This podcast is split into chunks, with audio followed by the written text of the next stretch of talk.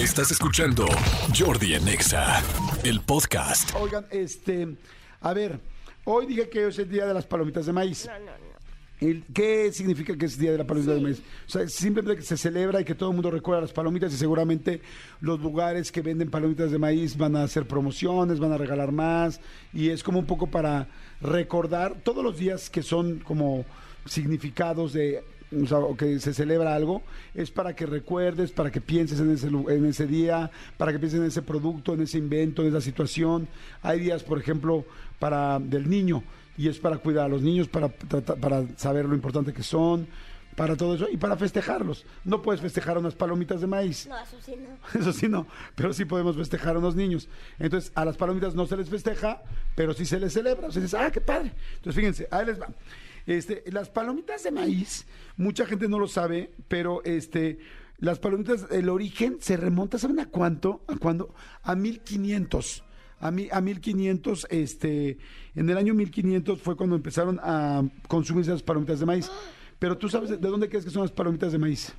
Pues de las... O sea, ¿de qué país? Ah, de... eh, de Japón. No, son de México, fíjate. ¿Es en Son de? México, sí, porque los indios aztecas, los aztecas, nuestros antepasados aquí en México, y los eh, peruanos incorporaron el maíz como alimento básico. O sea, no había maíz en otras partes del mundo. El país, este, perdón, el maíz estaba aquí en América. Y entonces, por eso, cuando llegan los españoles, ¿te acuerdas que te he contado que llegaron los españoles Sí. a conquistar México? Pues llegaron y vieron el maíz y dijeron, wow, eso está increíble. Y entonces ya de ahí salieron las tortillas y todo este rollo, pues les encantaron los españoles y ya Sí. Se las llevaron también, pero bueno, o sea, realmente eh, las palomitas de maíz que ustedes ven en todo el mundo, en todos los cines de todo el mundo, son gracias a América, porque pues es gracias a este, a este, a este maíz. Y bueno, ya, bueno, evidentemente ya ahorita ya hay mil cosas. ¿Saben qué hacían con el maíz los aztecas? ¿Sabes qué ¿Qué hacían? hacían? Eh, hacían collares, se hacían collares con el maíz y se hacían así como diademas para el pelo de las mujeres, ubicas las cositas que se ponen, pero se hacían adornos, collares, tocados y lo hacían para invocar la lluvia y para la fertilidad, para que hubiera más, más lluvia y para que también pudieran tener mejores cosechas, que Pero crecieran en todas. ese tiempo no se comían. Sí, ya luego se comían también, Ah, pero también se usaban para poder hacerse collares y todas esas cosas. Qué raro, lol. Sí, pues sí. sí es raro, pero bueno, así lo hacían. Y entonces, bueno, ahora la pregunta de todos es, este, ¿han visto gente? Yo, yo conozco gente que combina las palomitas de maíz en el cine. O sea, que pone las saladas con las dulces y luego las mezclan. A mí eso no se me antoja, pero he visto gente que hace ya muchas locuras con las palomitas. Yo he hecho algo muy asqueroso que no es de pa- palomitas. ¿Qué? Un Cuéntanos. día cuando estaba en el checo con mi amiga, Ajá, estaba ahí no comiendo y me mandaron unos totis, ¿no? ajá. Todos saben qué es eso, ¿no? Sí. O si no, lo, yo los funo. O sea, sí saben qué es Sí. eso, totis. Igual traía jamón. ¿Jamón? ¿Los Sí, o sea, totis? No, no, no, no, no. En, en- En o un sea, topper. traía así. O sea, se- separado. Se me ocurre la idea de agachar dos, tres totis, agachar un jamón extendido y meter adentro los dumplings. Los totis. No, los totis, pues. Ajá. Así.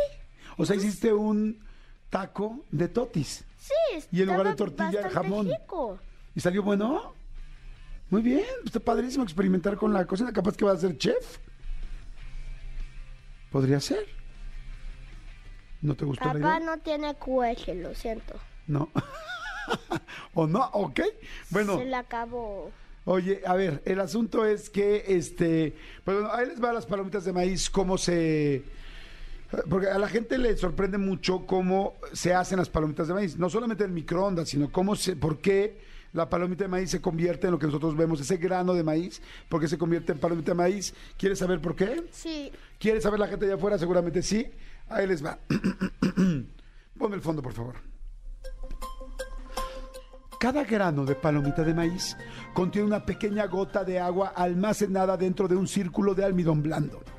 Las palomitas de maíz necesitan entre 13.5 y 14 grados de humedad para estallar. El almidón suave está rodeado por la superficie externa dura del grano. A medida que el grano se calienta, el agua comienza a expandirse alrededor de 100 grados Celsius adentro del grano. El agua se convierte en vapor y transforma el almidón dentro de cada grano en una sustancia gelatinosa sobrecalentada. El grano continúa calentándose a unos 175 grados y entonces es el momento que suena plop y explota. Papá, ¿cuál es tu fuente? ¿De dónde sacaste esta información? Mi fuente fue... Siento que me estás mintiendo. No, mi amor, mi fuente es internet. La busqué de internet de una buena fuente que es palomitas.com. ¿Tú la buscaste? No, la buscó Tony. Tony Montoya es un gran, es un gran productor y él me hizo Tony, favor. ¿cuál es tu fuente? Tony, ¿cuál es tu fuente? Hola chicos, buenos días. Pues investigo varios lugares. Investigué, ¿dónde? O sea, en internet me pongo a buscar como varias páginas y concuerdo que todas las páginas digan lo mismo y entonces ya verifico que la información es correcta y aparte pues suena un poquito lógico, ¿no? Que varias, varias páginas y las, y las, las, las, este... O sea, Andas eso. mintiendo, ¿no? No, no, no. Platicamos fuera del sí, aire. no, platicamos, no. Digo, son varias páginas, es que olvidé la palabra. Son varias páginas, las checa todas y ve que coincidan. Y cuando coinciden, pues entonces cree que la información pues, es real. ¿Te parece bien? ¿Está bien para ti eso? Ay, sí, pero un granito va a tener una gota de agua. ¿Qué sentido, no? No, pues yo creo que sí hace sentido, porque por algo explotan. A ver, avítate tu maíz, si lo abres y vas abriendo cada una a ver si, si sale agua. Vamos. Pues sí, estaría bien. Esa es una A muy ver, buena idea. ahorita. Ay, cara- Oye, tranquilo, tranquilo. Es una buena idea, por supuesto, poder verificar la información. Estoy completamente de acuerdo. Pero no te enojes. ok. Oigan, bueno, a ver, fíjense, más datos de las palomitas. Hay dos tipos de, palomitas. ¿Tú qué opinas de las palomitas?